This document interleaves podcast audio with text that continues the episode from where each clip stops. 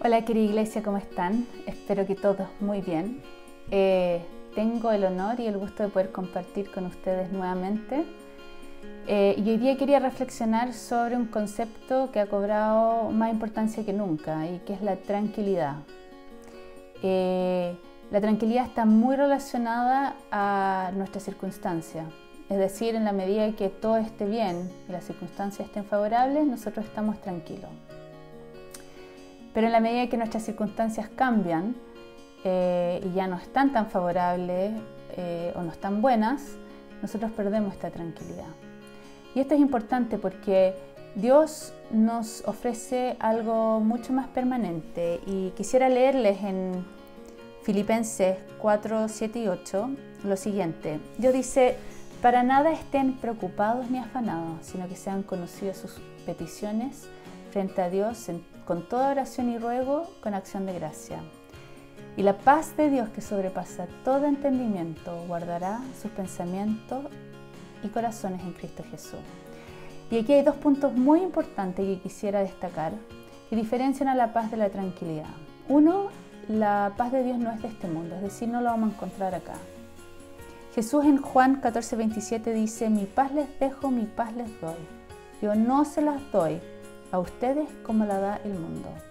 No se angustien ni se acobarden. La paz no la vamos a encontrar en el cambio de circunstancia, no la vamos a encontrar en eh, eh, provisiones o eh, cambios necesarios que creemos que es lo que nos va a dar paz. La paz no la vamos a encontrar acá.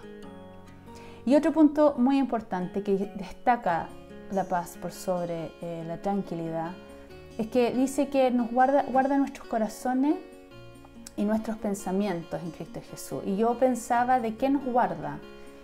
Y claro, cuando estamos preocupados y agobiados, nuestro corazón y nuestros pensamientos se empiezan a inundar de temor, de em, incertidumbre, eh, de incredulidad, eh, de impaciencia, temor eh, y muchas otras cosas más que podemos nombrar. Pero eh, la verdadera victoria sobre nuestras circunstancias no es el cambio de esas circunstancias, sino el navegar y el eh, experimentar esas circunstancias con la paz de Dios.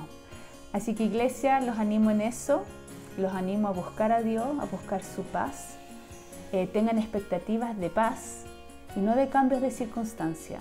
Eso viene como un extra, pero la paz es una promesa, así que búsquenla y anímense.